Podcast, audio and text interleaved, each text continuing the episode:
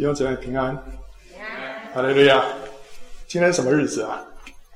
今天是 Palm Sunday，Palm Sunday 就是棕树主日。那是什么意思啊？就是历史上的这个时刻呢，主耶稣骑驴进耶路撒冷，那个老百姓呢就拿着这个棕树枝来欢迎他，所以这个叫做棕树主日啊。今天是棕树主日，下个礼拜呢复活节啊。OK，所以呢现在是进到。呃，可以说我们在纪念主耶稣在这地上三年半的服侍当中，进入那最后一周啊、哦。那这一周呢，其实是主耶稣他一生服侍的焦点，不仅是他一生服侍的焦点，也是全人类的焦点，更是宇宙的焦点。我们先来看一下主耶稣在这地上的这三年半的事工啊。路加福音三章一到二节那边说啊，该撒提比留在位第十五年。那时，撒迦利亚的儿子约翰在旷野里，神的话临到他。这个该撒提比留就是这个图上的这个啊，这个是罗马的皇帝，他是在主后第十四年的时候登基，所以在主他的在位第十五年呢，就是主后二十八年。这一年呢，施洗约翰出来开始服侍。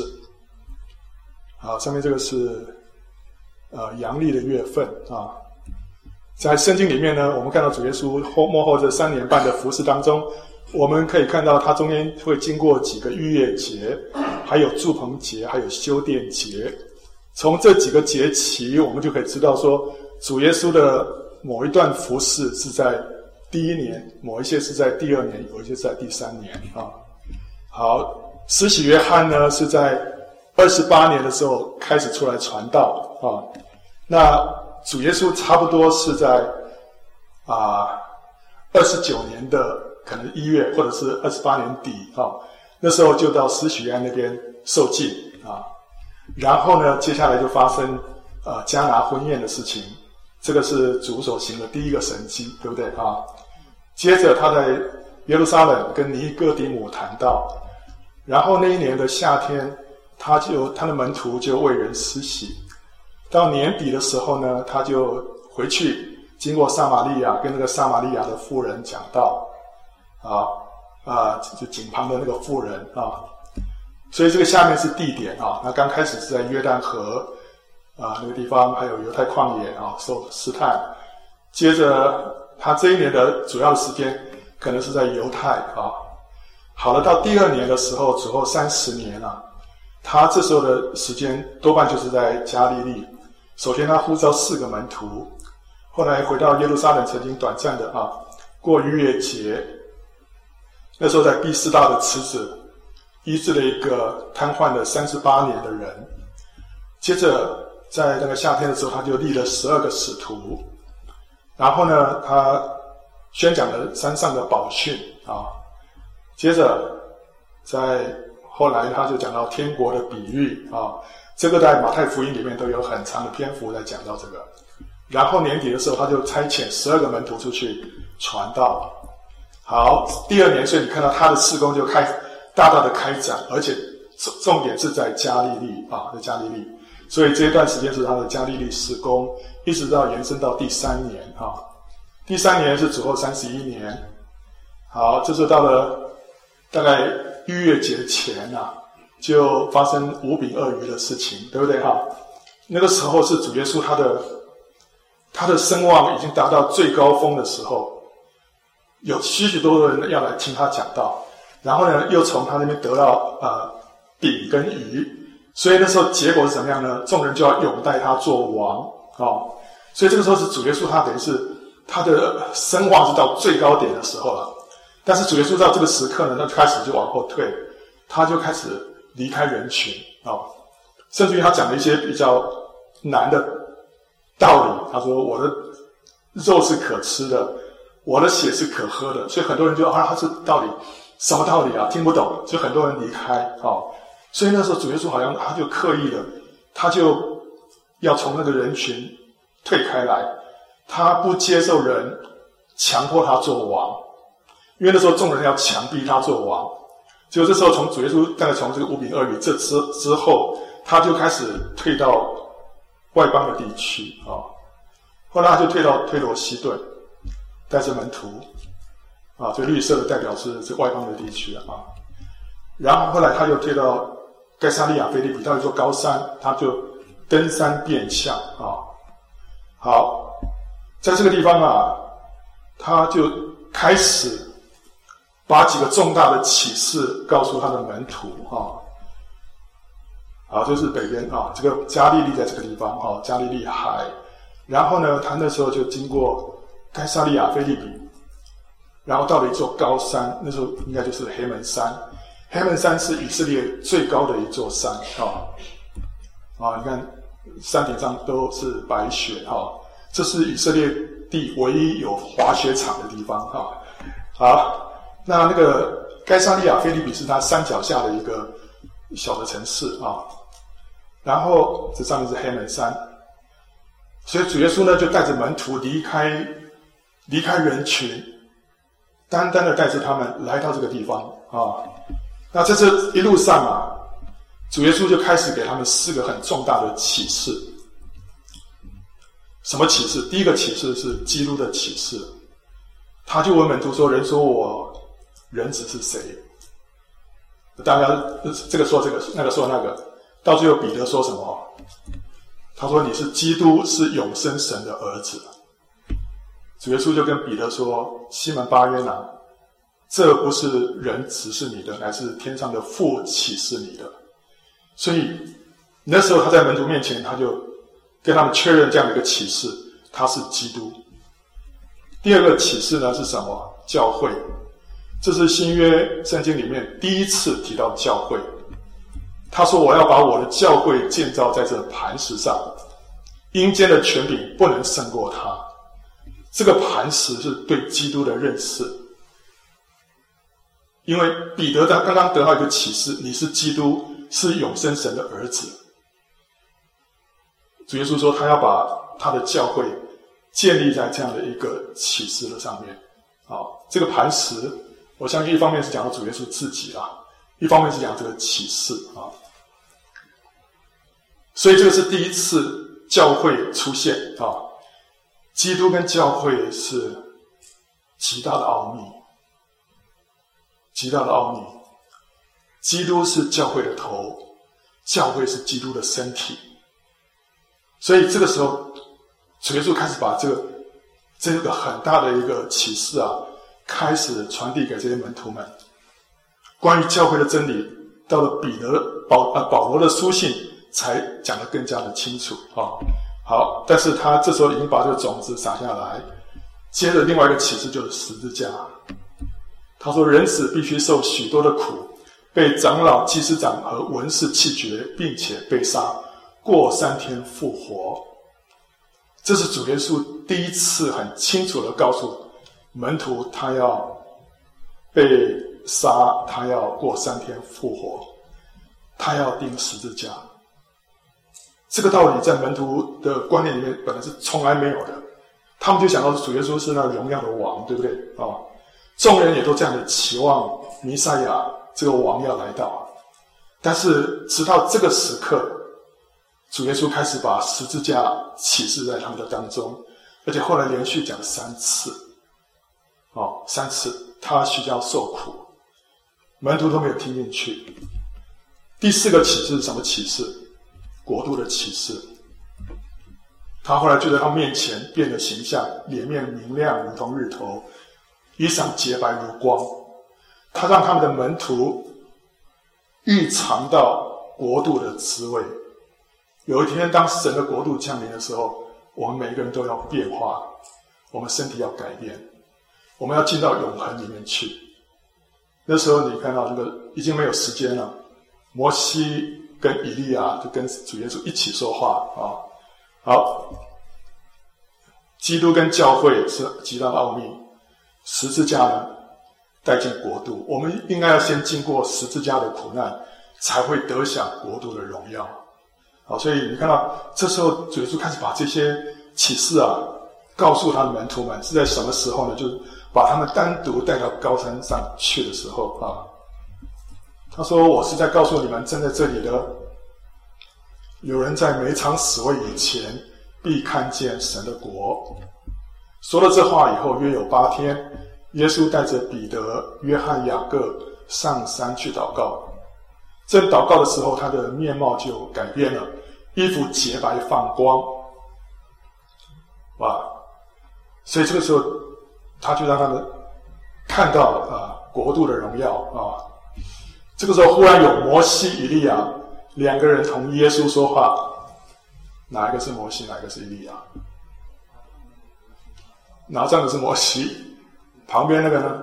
以利亚。那为什么是以利亚？因为旁边是摩西，所以这个一定是以利亚。他身上有那个皮，对不对啊？以利亚是穿着皮衣啊啊。OK，好，所以左边是摩西，右边是以利亚啊。那为什么是摩西跟以利亚？一个代表什么？一个代表什么？律法。啊，摩西代表律法，以利亚代表先知。律法跟先知是什么意思？旧约圣经啊，旧约圣经就是律法跟先知啊。旧约圣经是在为谁做见证？为基督做见证。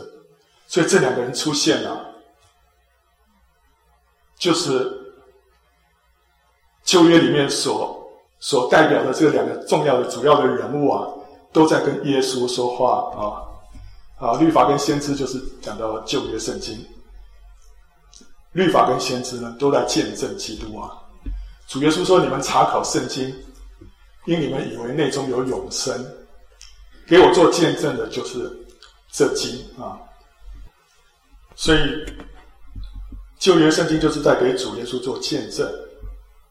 好，所以现在这两个历史上最重要的人物出现，他们跟耶稣讲话，那旁边门徒，门徒那时候本来昏昏欲睡啊，那时候他们哎好像醒过来，那就听他们在讲话，他们在讲什么？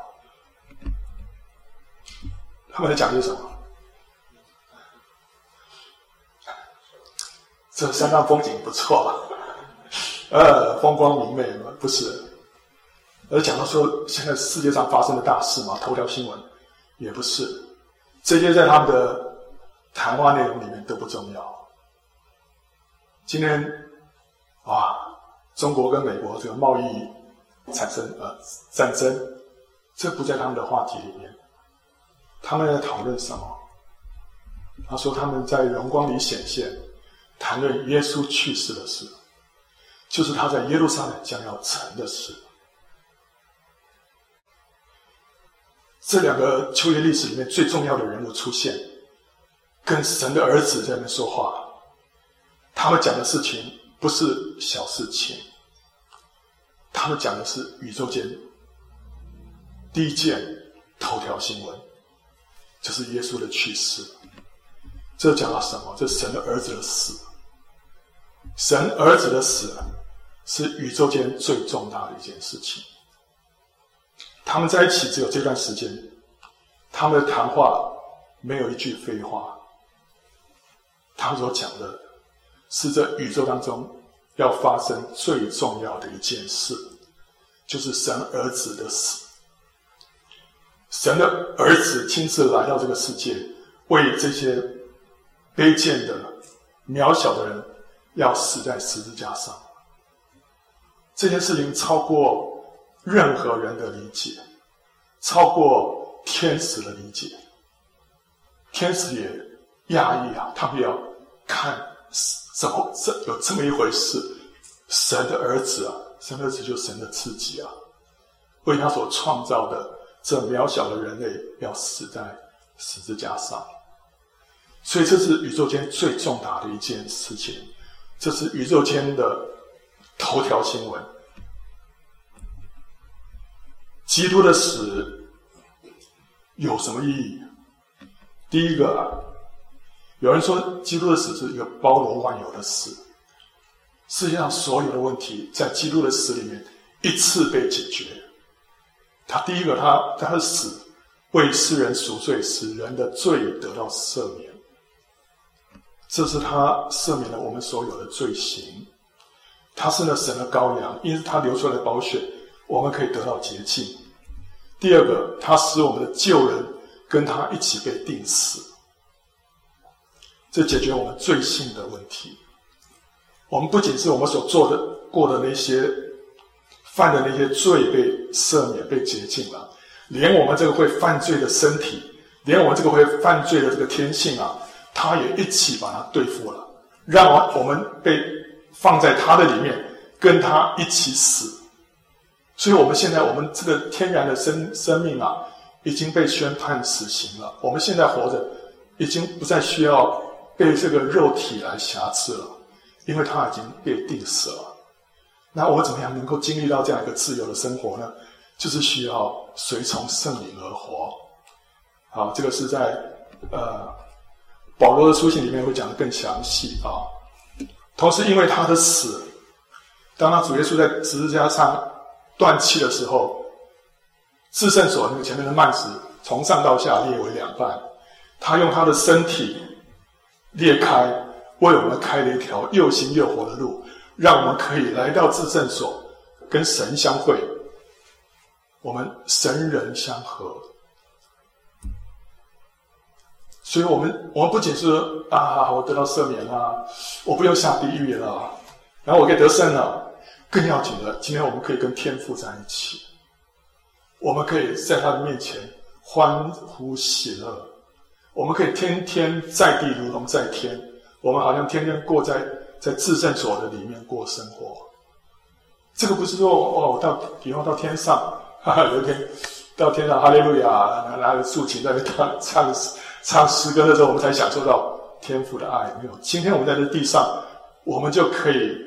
在地如同在天，过着一个在至圣所的生活。所以，所以那个那个希伯来书说，我们现在只管怎么样，坦然无惧，来到神的宝座前，来到至圣所，我们要与神相交啊！神就是盼望他成就了这一大堆救恩之后呢，我们不是只是在原地里面这么样欢喜快乐，他要我们进到他面前来跟他相交。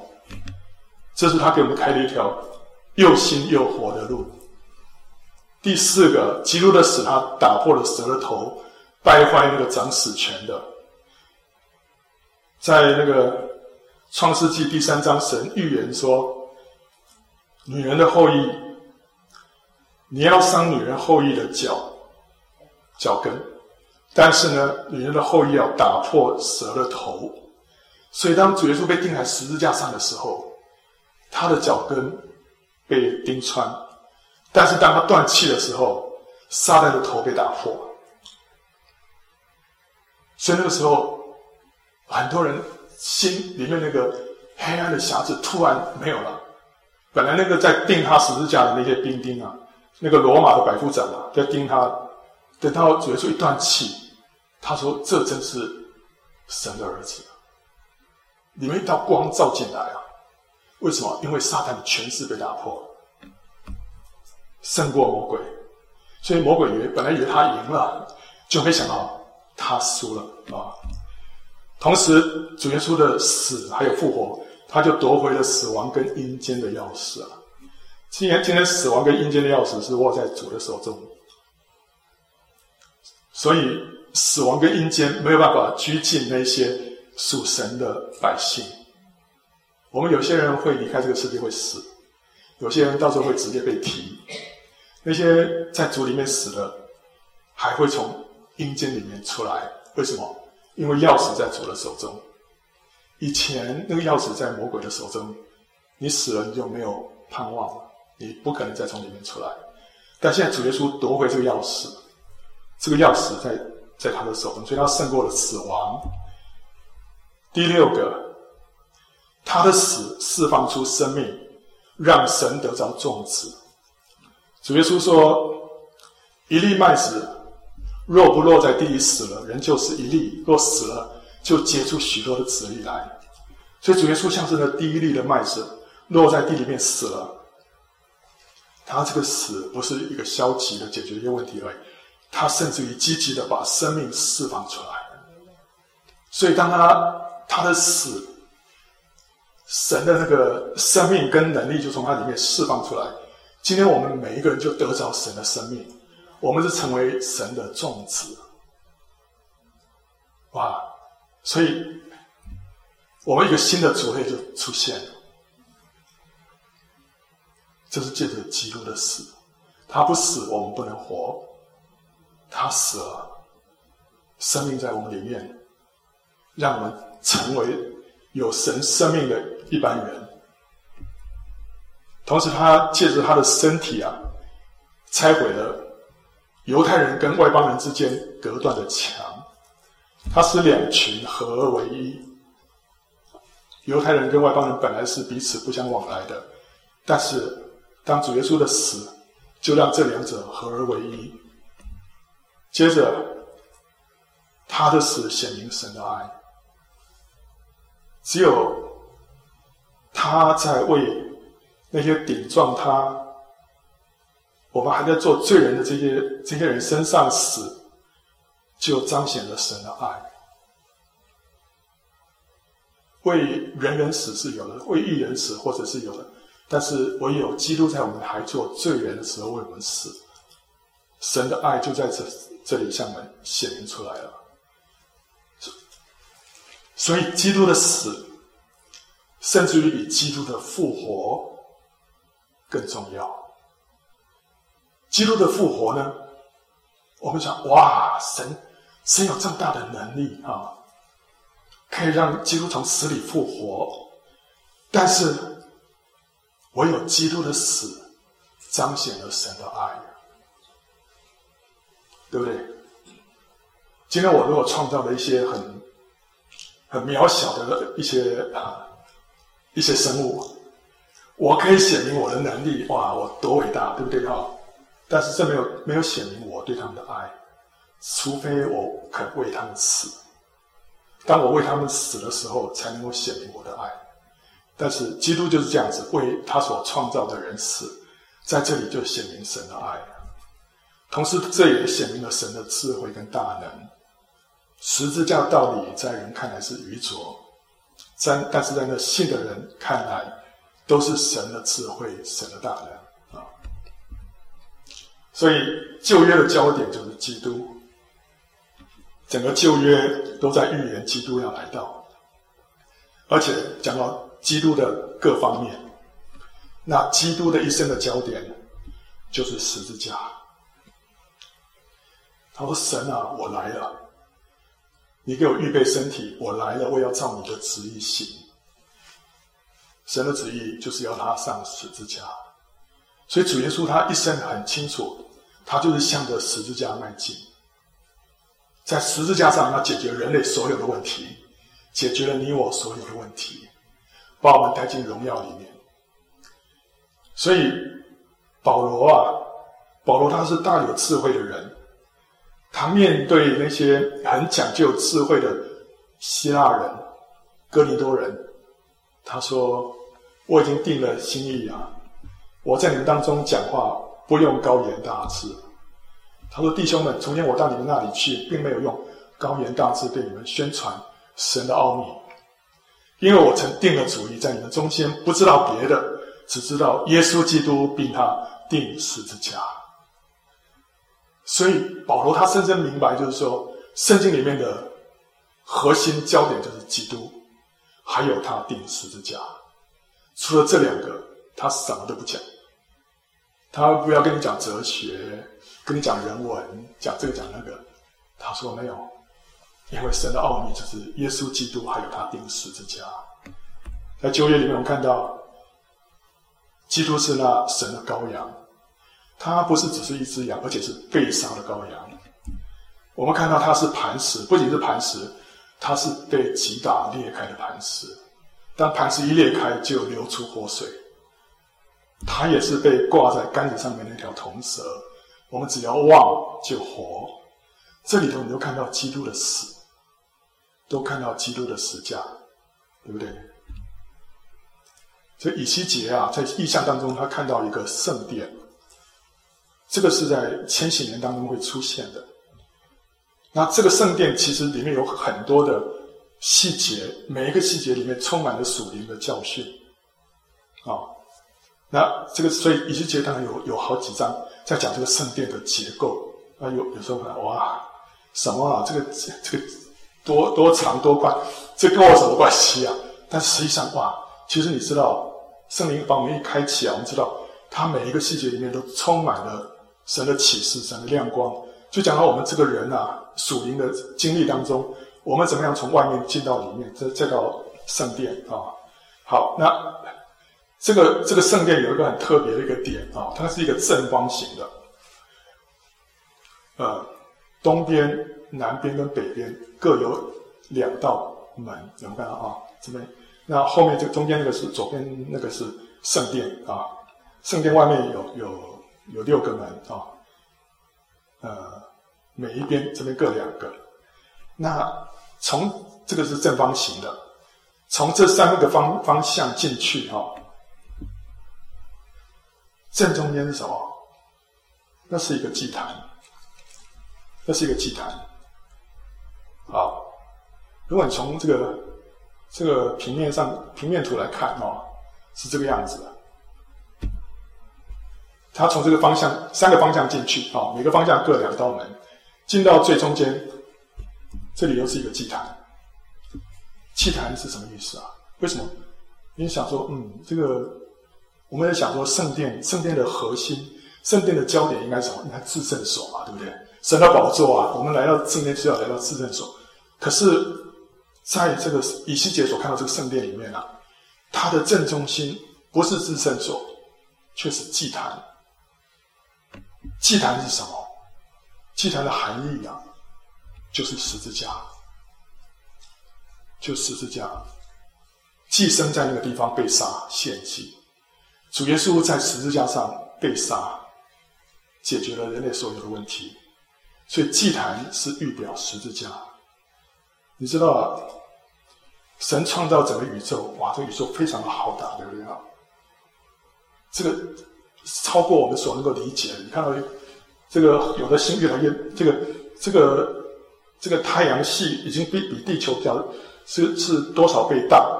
有的有的星啊，是整个跟整个太阳系一样大的，这简直无法想象，怎么会有这么大的星啊？然后有这么大的宇宙，啊，即使宇宙那样的浩瀚，神的眼目在哪里？在地球。地球是整个宇宙的焦点，不是那颗很大的星，也不是太阳，啊，是地球。宇宙的焦点是在地球。地球的焦点在哪里？在美国还是中国啊？也不是在中东，这是地球的焦点。中东的焦点在哪里？在圣地。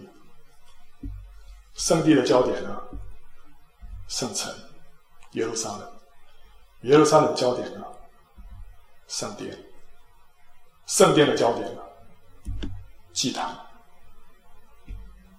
所以，宇宙的焦点在哪里？祭坛。十字架，十字架是宇宙的焦点。它不仅是人类历史当中的焦点，它也是整个空间当中的焦点。你要想说，嗯，这个，这个，这个世界上各样东西都好像很很有趣啊，但神的眼目就看到一个。就看到圣殿，看到那个祭坛，祭坛上面有羔羊要被献上，主耶稣就是那羔羊。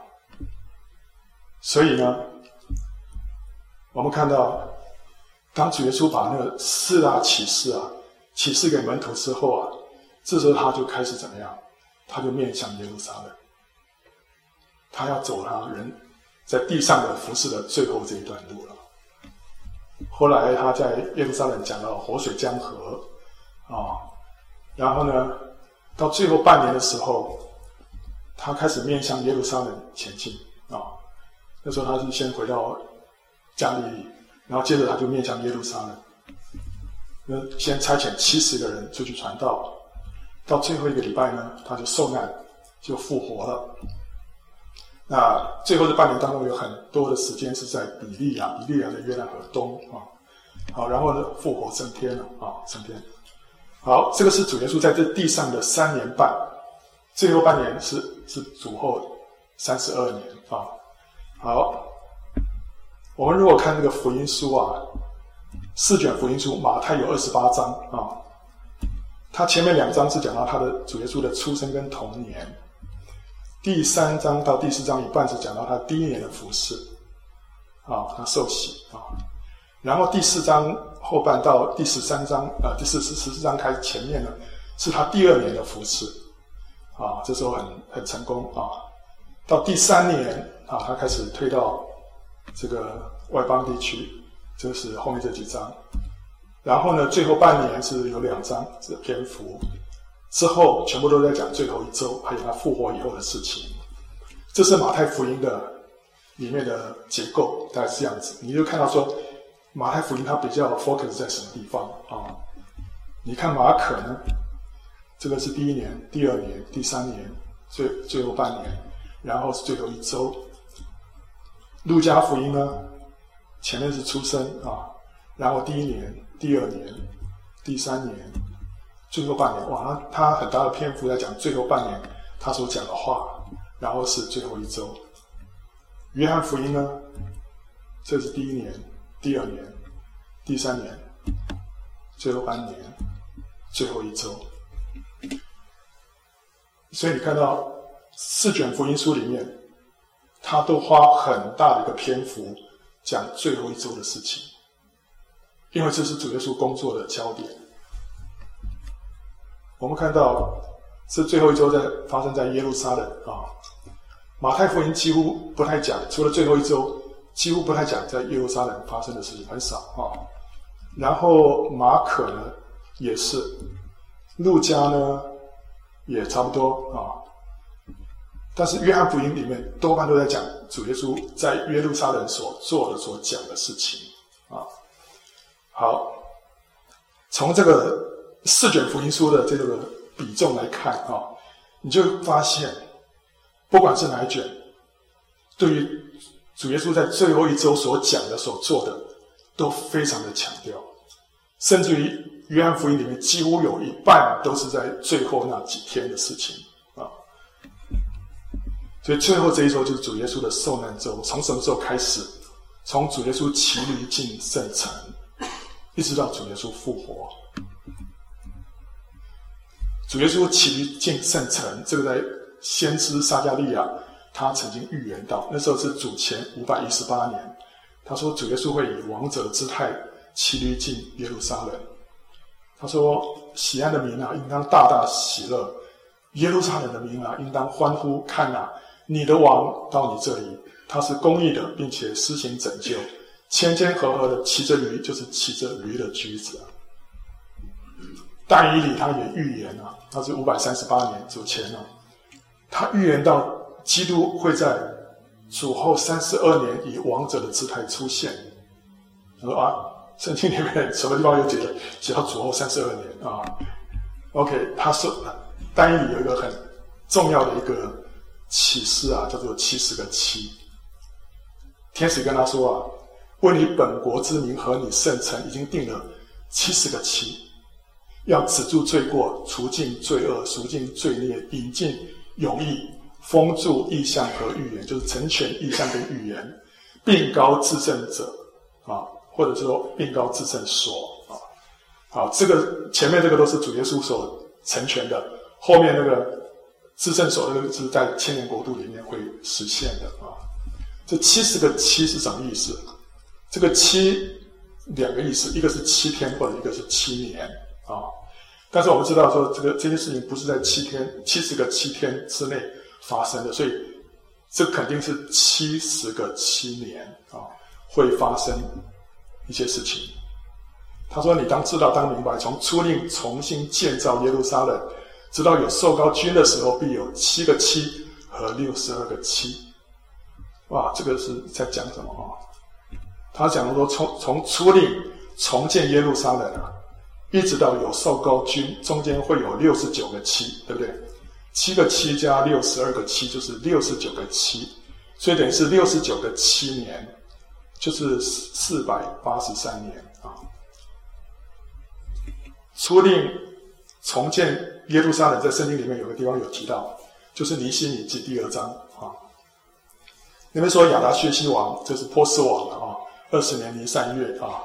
然后那那个时候呢，就是那个王呢，就同意让尼希米回去他的列祖所在的那座城，就是耶路撒冷去，让他重新建造那座城啊。这是发生在亚达薛西王二十年的尼散月。那我们如果就是定为亚达薛西王二十年尼散月的一号的话，换成西历啊，差不多是。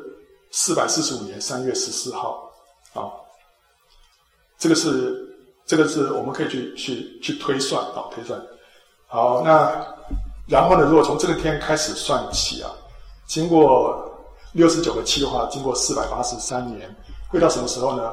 主后三十九年三月十四号。可这一天没有什么受高君呢，哦，所以这个解释呢好像不通啊。所以后来有一个人啊。叫做 Sir Robert Anderson，这是十九世纪末二十世纪初的一个人物。他他本来是一个英国的那个叫做苏格兰场，是个英国的那个等于是 FBI 啊、哦，他是他是那个他里面的监督啊、哦，他总监嘛啊，所以他他他他获赠一个爵位，他是一个爵士啊、哦，他是里面的他很会，他就是就去调查那个犯罪案件的。但他同时也也是一个非常爱主的基督徒。后来他花了很长的时间，就来研究这个七十个七，就他写这本书叫《The Coming Prince》，他就发现了怎么样？刚才不是说从初令重建耶路撒冷到有收高君，刚才四百八十三年，怎么算怎么样不合吗？他后来发现啊，诶，还有幕后一期，最后那个期啊。那最后这个期在启示录里面有提到，就是幕后七年啊。那那个地方有提到说有一有一只大鹰有两个翅膀赐给妇人啊，将它飞到旷野里面去啊啊躲避蛇，在那边被养活一载、二载、半载。所谓一载、二载、半载，合起来就是三年半。这是发生在幕后一期的后半。这里有三年半啊。那同样在启示录里面，他又讲到说。这个妇人逃到旷野了，她被养活多久呢？一千两百六十天，所以三年半就是一千两百六十天。你把它除一下，一年是多少天啊？三百六十天。哎，不是三百六十五天，三百六十天。所以他就这样算哈。这个六十九个七啊，你每一年是三百六十天的话呢，六十九个七就是一十七万三千八百八十天。这一路这样算过来，是到哪一哪一天啊？就到主后三十二年的四月六号。主后三十二年，我们刚刚说那是主耶稣受难的那一年。四月六号是什么什么日子啊？四月十号是逾越节，因为从天文你可以知道，它是春分之后的第一个满月啊。四月十号，所以四月六号是什么？主耶稣骑驴进耶路撒冷，这就是有受膏君出现的时候。所以你看到圣经里面，他甚至于连主耶稣要骑驴进耶路撒冷的日子，都已经预言出来了。所以主耶稣那时候骑驴进耶路撒冷之前啊，他看到耶路撒冷说：“好，巴不得你知道这日子啊，巴不得你知道这日子啊。”巴不得你在这个日子知道关乎你平安的事情，但是呢，现在是像你们是封闭的，所以没有人知道。但是今天一样，神把这些末世啊、这些启示啊，陆续的向我们明白说：哇，原来这些事情在圣经里面，神都已经计划好了，而且焦点就是从主耶稣骑驴进耶路撒冷那一刻开始。主耶稣骑驴进耶路撒冷的时候，正是以色列人各家取一只羊羔，准备留到逾越节宰杀的时候。所以，那个主耶稣受难这一周，也是以色列人的预备要过逾越节的那一周。那逾越节有很多习俗啊，其实都是在在那预表的主耶稣的受难啊。月节，我们先看一下这个，呃，以色列人他们有十二个月份，对不对啊？他们本来是是这样，就是说是尼散月是七月啊等等，这个是他们本来就是这样，他们本来就新年就是提斯利月啊，这个是预备耕耘播种的时候，他们的新年就是在在提斯利月的啊一号，那这个也是纪念旧造的开始，根据拉比的啊。说法，他们认为提斯利月的一号就是呃亚当夏娃被造的时的的时候，所以这个也是纪纪纪念这个旧造的开始。换成阳历的话，这个是在九月份啊。好，这个所以创世纪里面他说啊，水从地上渐退，过了一百五十天，水就渐消。七月十七日，方舟停在亚拉拉山上。那这个日子啊，七月十七号，这讲的是民历啊，民历，所以是什么时候？是在尼散月的十七号，方舟就停在亚拉拉山上面。但是这个他们这个历法到了他们出埃及之后有一个转变。当他们要出埃及的时候啊，耶和华在埃及地晓諭摩西、亚伦说：“你们要以本月为正月，为一年之首。”所以。尼散月啊，就变成了一月，这个叫做圣历，好，就就开始不一样了。他说：“你们本月初十日，个人要按着附加取羊羔，一家一只。”所以尼散月它变成一月正月，为什么呢？因为从这个月开始，以色列人从埃及被救出来了，所以神给他们一个新的起头，这就是预表，当我们。重生得救之后，神给我们一个新的起头。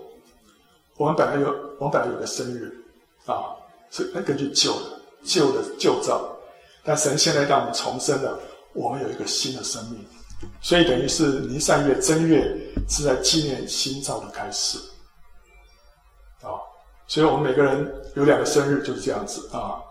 好，所以这个月啊，他们会正月十号会取羊羔。那天主耶稣起立进圣城，到正月十四日的时候呢，是逾越节。那天主钉十字架，这个等一下我们会再解释啊。然后十五号到二十一号是除酵节，那这当中会经过一个安息日，安息日的次日呢，他们要献出手的大麦。那天主复活，啊，所以主耶稣就是那初熟的大麦。首先，他讲到说，正月初十号啊，每个人要按着父家取羊羔，一家一只。所以从十日开始啊，他们呃犹太人是这样，就是他们每一天呢，前面是先是晚上，后面是白天啊。所以他从这一天的黄昏开始，进到等于是开始一天的开始，到第二天的黄昏呢，一天结束啊。十号。他们在下午的时候，他们要取一只羊羔，然后到了十四号，在黄昏的时候，以色列全会众把羊羔宰了。这个黄昏啊，原文叫做 Arab，这个 Arab 其实不是黄昏，它是下午三点到日落之间啊。根据以法利赛人还有犹太史学家约瑟法都这么认为，这是下午三点到日落之间。所以在圣经里面有好多地方，这个字啊，就有的翻成黄昏，有的翻成晚上啊。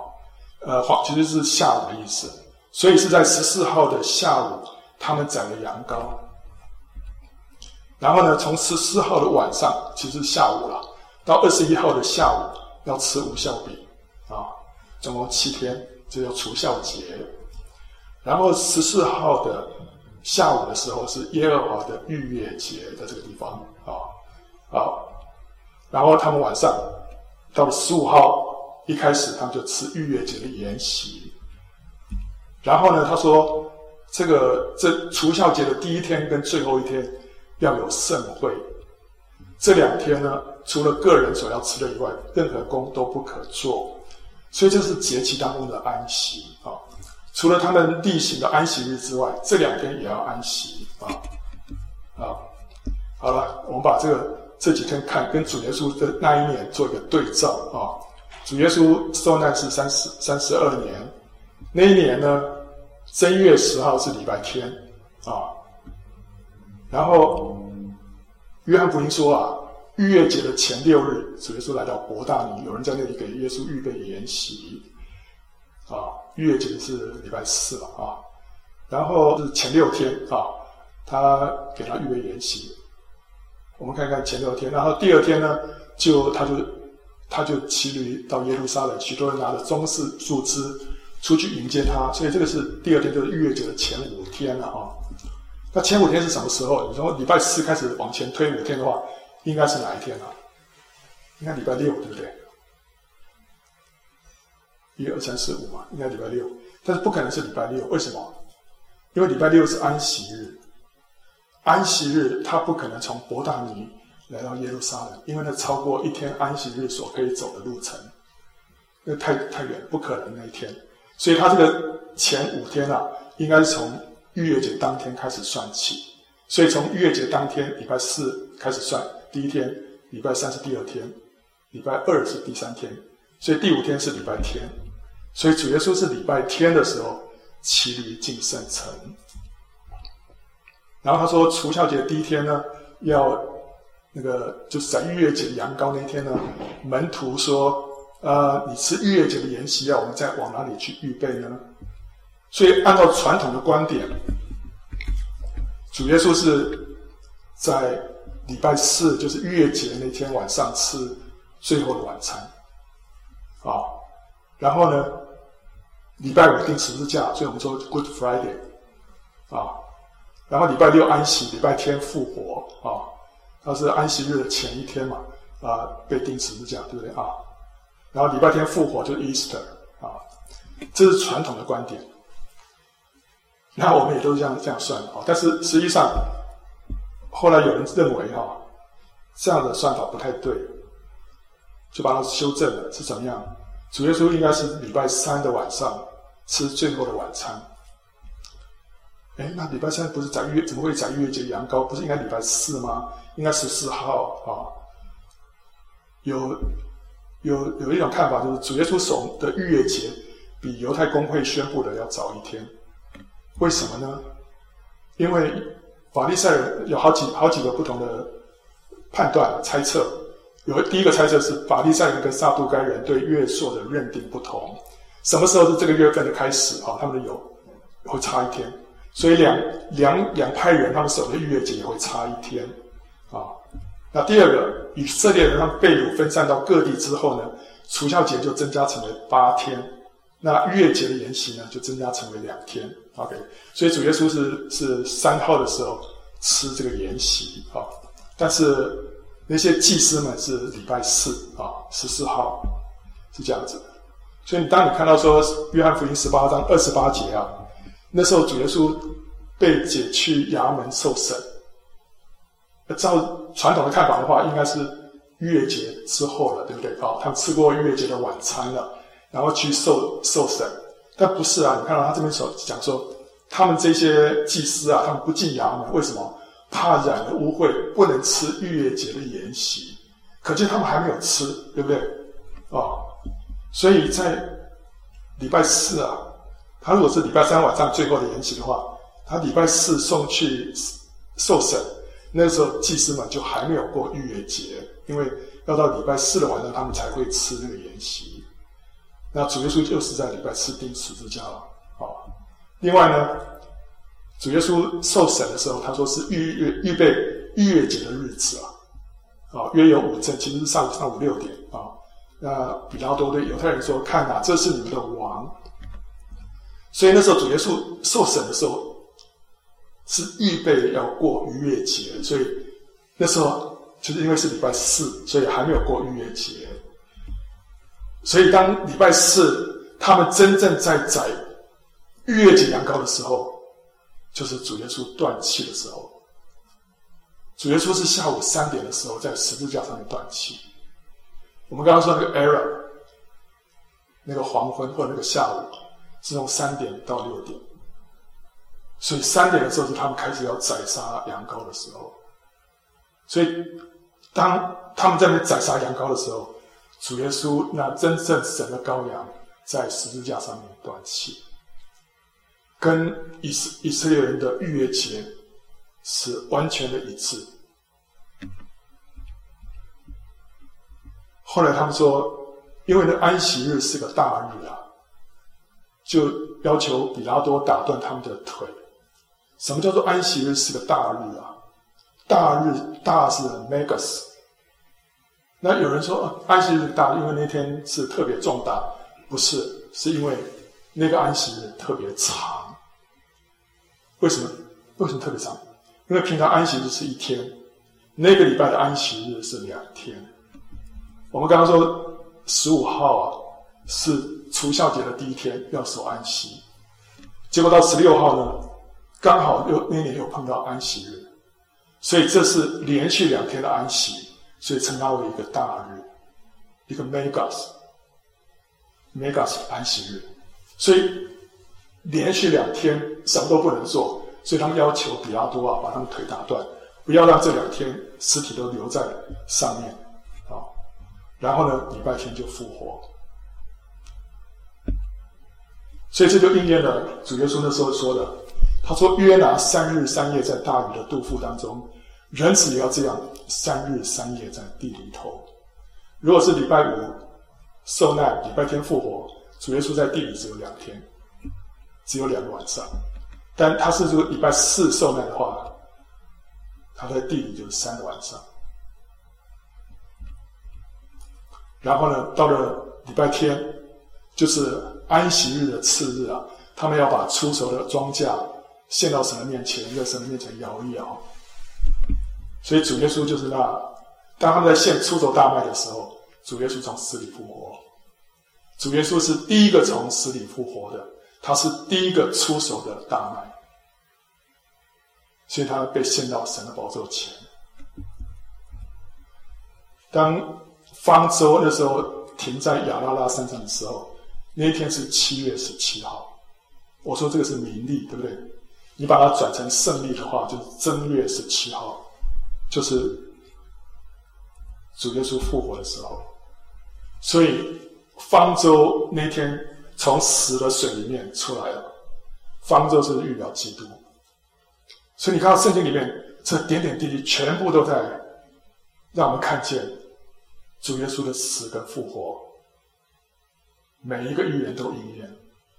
圣经里面有几千个预言啊，一千多个预言，现在已经百分之九十六点几都已经应应验了，剩下百分之三点几都是关乎末世的，正在应验当中。所以主耶稣那时候说啊，巴不得你们在这日子晓得关乎你们平安的事啊。我们现在的这个时刻啊。我们看到神的预言，神当时为咱末世的这个的计划正在一步一步的展开啊，所以我们做一个回顾啊，最后一个礼拜发生了什么事啊？礼拜天主耶稣起立进圣城，礼拜一呢，他咒诅无花果树，然后洁净圣殿。礼拜二呢，一早发现无花果树枯干了，然后呢，他到圣殿里面。啊，那个法利赛呃，那个祭司过来就问主耶稣他权柄的来源，然后呢，法利赛人跟希律党的人就问主耶稣啊，纳税给该撒可以不可以啊？然后接着撒都该人来问主耶稣说关于死人复活的事情，然后呢，又有一个文士来问主耶稣什么是最大的诫命，然后主耶稣反过来问他们基督跟大卫之间的关系。然后呢，主耶稣说那些假冒为圣的人有祸了，这都是礼拜二发生的事情。中间这几件啊，是法利赛人、希律党人跟撒都该人轮番在盘问主耶稣，却找不到任何把柄可以控告耶稣。所以那个那个逾越节的羔羊为什么要十号先拿进来，要留到十四号才宰杀？有人说，就这几天他们要看这两羔羊。身上有没有找到任何的瑕疵？有瑕疵就不能用。所以主耶稣真的几天，他在祭司、在文士、在法利赛人在撒都该人的面前，呃，在那个希律党人的面前被检验，找不到任何的瑕疵。然后他讲到寡妇的两个小钱，接着希腊人来求见耶稣，就说一粒麦子，如果不落在地里死了，人就是一粒；若死了，就结出许多的子粒。就这个时候说的。然后接着他讲到末日的征兆。啊，礼拜二最后，犹大就去跟祭司长要商量卖主。那礼拜三照传统的看法就是空白啊，这边没有记载。实际上呢，我们认为礼拜三他就是吃最后的晚餐，啊，然后在克西马尼园被捉拿。礼拜四，他先被捡去见亚纳啊，一个呃前任的大祭司。然后就被该亚法审问现任的大祭司，然后被公会定罪，然后被比拉多审问，也被希律审问，然后被比拉多定案，被鞭打，然后被钉十字架埋葬。这礼拜四，礼拜五是除教节第一天的安息，礼拜六是安息日，礼拜天主耶稣复活。